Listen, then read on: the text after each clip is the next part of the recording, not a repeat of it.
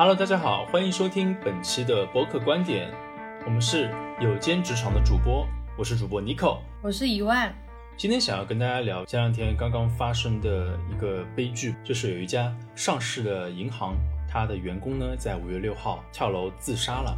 从这位自杀的人的太太微博的内容可以知道，工作的压力太大，导致了他选择了轻生。他太太发微博说，他的先生在。过世的前一个月，里面说的最多的是什么？手上的项目太多了，该怎么办呀？如果这个项目做不成，又该怎么办呀？这个项目做不成的话，领导就不能够提拔我了，我行不行？慢慢的就是变成了什么？哎呀，我是不是能力有问题？我觉得怎么，呃，做啥都不行。就这种慢慢的由工作压力大转换成了对自我的一种否定，然后呢，最后他选择了轻生。留下了他的老婆以及一个还没有断奶的六个月大的他的孩子，所以这个整个就是一个悲剧。这种事情富士康不是经常发生吗？你为什么会对这件事情印象这么深呢？说实话，确实在早几年也是经常会看到这种呃员工跳楼自杀的这种社会新闻。但是之所以为什么要聊这件事情的话，是因为距离我发生太近了。因为我今天跟我同事中午吃饭的时候，他跟我说，这个自杀的员工是他的大学同学，我当时就震惊了。这种社会新闻原来离自己的距离可以是这么的近。从他的口中得知，这个自杀的员工人真的非常的不错，说呃非常的和善，然后也非常容易打交道。还有他跟我讲起跟这位呃自杀的员工。一起来到这座城市，然后互相的就是在异地他乡嘛，啊，一起吃饭啊、聊天什么的，是一个非常愉快的一个过程。他也表达了这种惋惜。其二，我内心其实是有一种愤怒在里面。愤怒的点的话是有两点。首先，我是对这个死去的员工，我内心是觉得。既可惜又愤怒。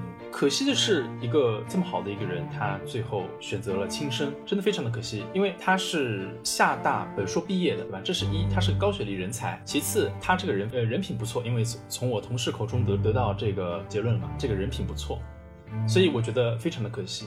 还有一个就是因为愤怒，为什么因为一份工作你去选择轻生了呢？你做不好的话，你你辞职啊，对吧？你有愧疚的话，你辞职啊，你去别的公司工作也行啊。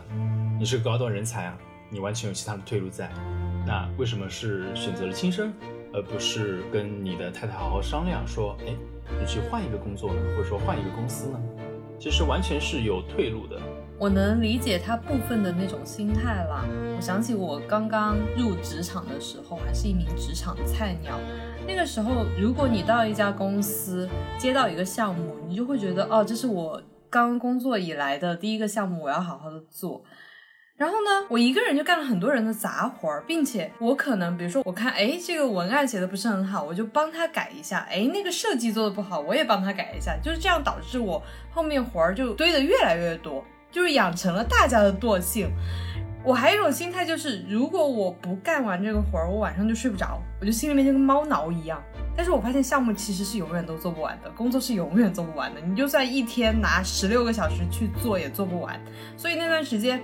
我的睡眠就非常的不够，然后我也非常的焦虑，整个人心情也很不好，就总觉得 A 也做不好这件事情，B 也做不好这件事情，但是整个项目拿给我一个人做，我肯定也做不完，最后我就选择了辞职。所以你之前是因为做这个项目的话，让自己。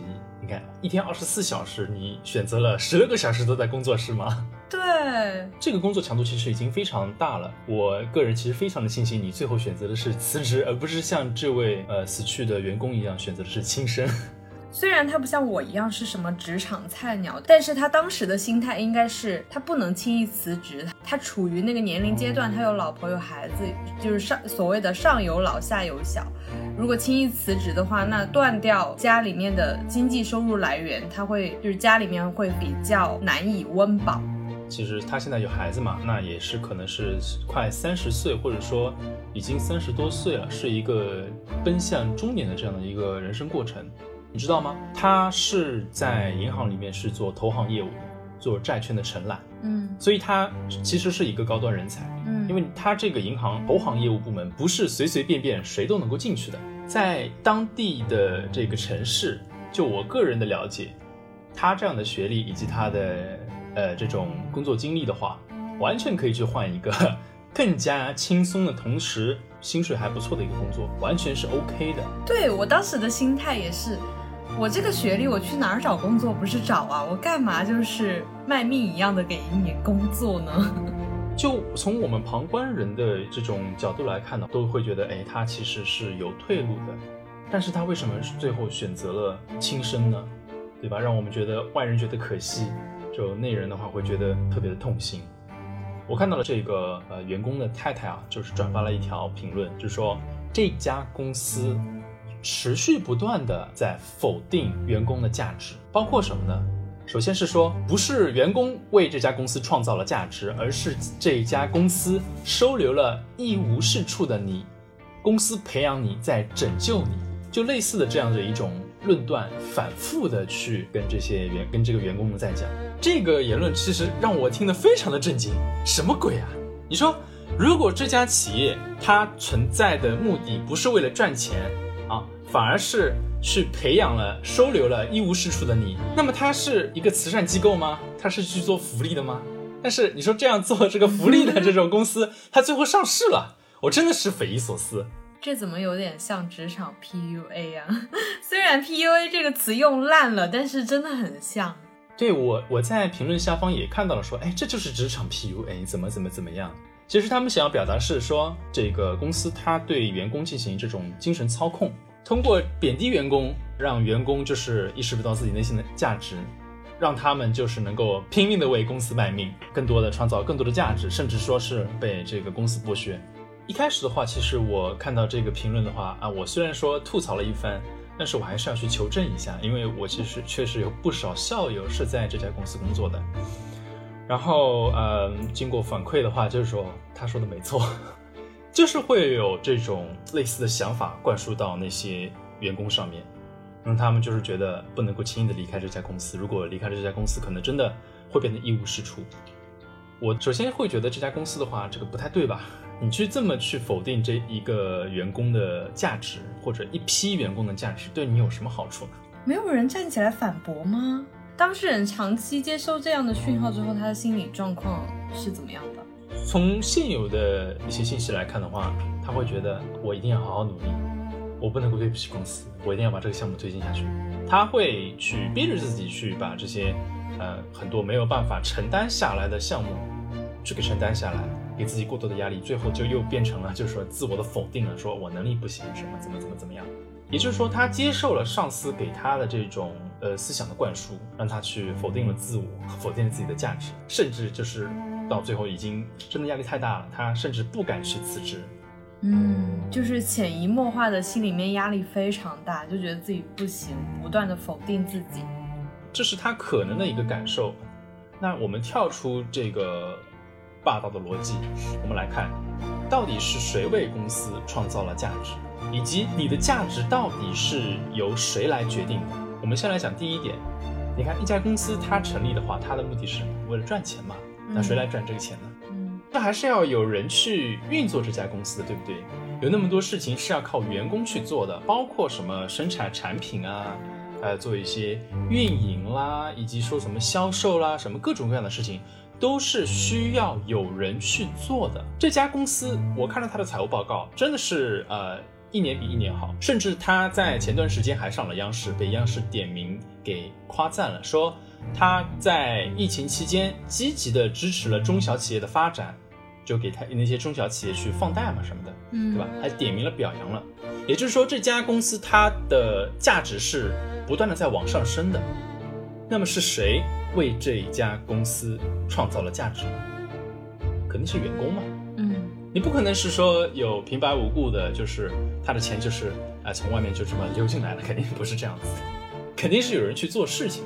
也就是说，员工并不是一无是处的，而且这种逐利的公司，对吧？上市公司，他要赚钱，他会养一个没有用的闲人吗？不会的，哪怕是那些关系户进去的话，也是给公司带来了价值了。比如说，他们家里面是拆迁户，能够带来很多的存款。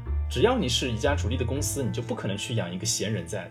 嗯，这是我想说的一点。还有一点就是说，你的价值。你作为一个人的价值，以及你作为一个职场人的价值，到底是由谁说了算的？我还从来没有想过。我觉得是项目的成果说了算吧。呃，你说的是作为一个职场人的价值，对吗？嗯，哎，我认同你的这个观点，因为你去工作的话，它实际上是，呃，满足这个公司的一个需求嘛，赚钱的需求。你要赚这个钱，过来的员工那必须得具有什么相应的能力去帮你填这个坑，因为有这个坑在，所以的话他们才要招人，就是这么个逻辑。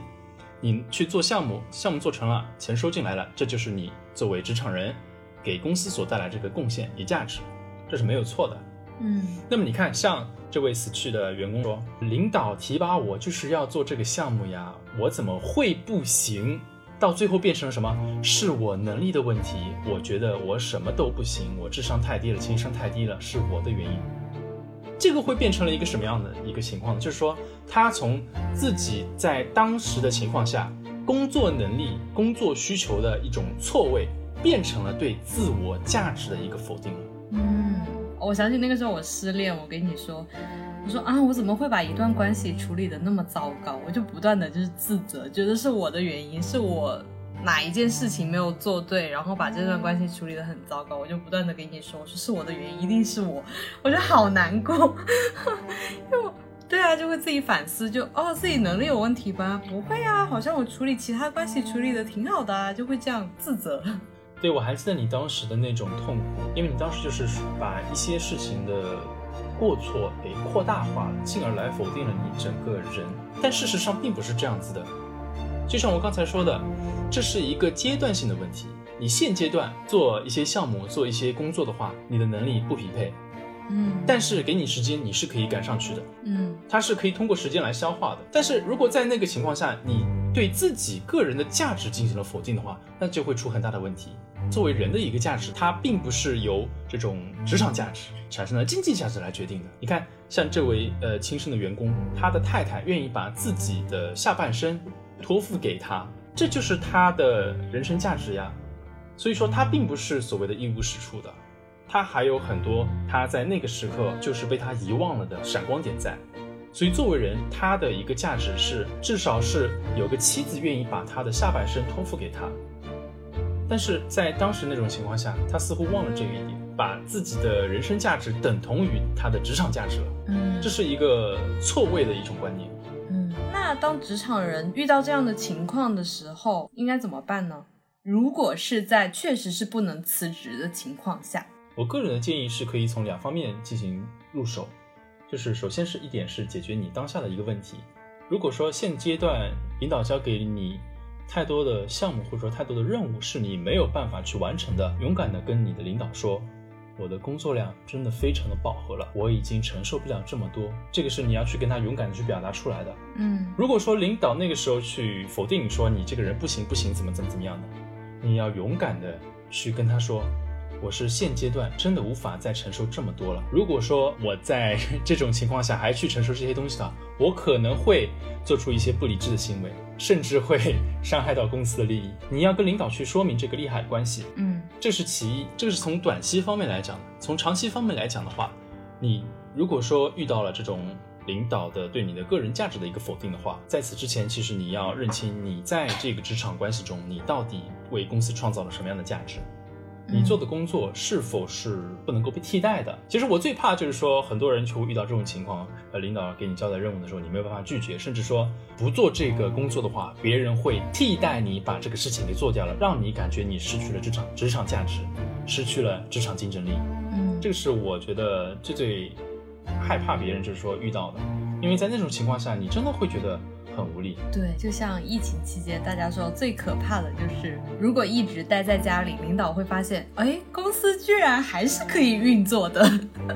对，没了你还是可以，这个其实是对于每个职场人来说是最最可怕的。当他们发现没有你照样可以的时候，他们可以多赔一点钱把你给开掉，甚至省下那一笔那一笔开支呢，嗯，对？吧？这个是最最可怕的。所以就是大家在日常工作中的话，要多多问自己一个问题：你为公司创造了什么价值？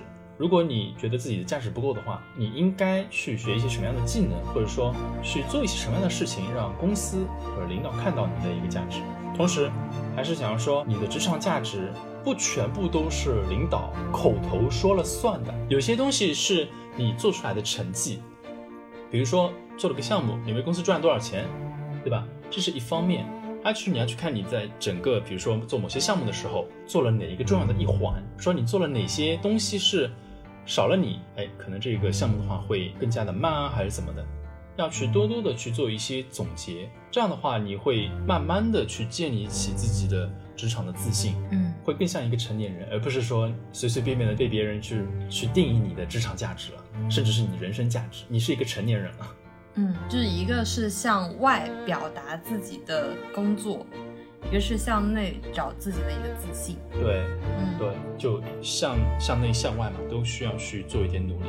嗯，就真的，我对这一位员工的轻生的话，我是感到非常的遗憾的，因为真的像他这样的这种名校本硕，在当地的话，其实整个比就是人才比例来说的话，真的不多的，也特别可惜。还有他他的死，留下了他的妻子，悲伤的妻子，以及六个月大的一个孩子。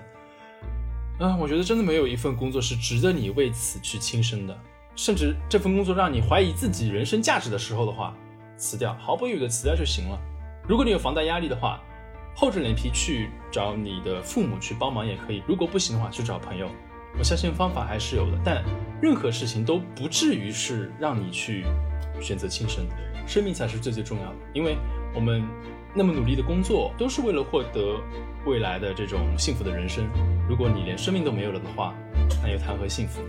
甚至还给那些关心他的人留下了无尽的伤痛。嗯，那在节目的最后呢，我们希望各位职场人可以在工作当中开开心心工作，在生活当中可以找到和工作的一个平衡点。好的，本期节目呢就到这里了，感谢大家本次收听，我们是有间职场的主播，我是 Nico。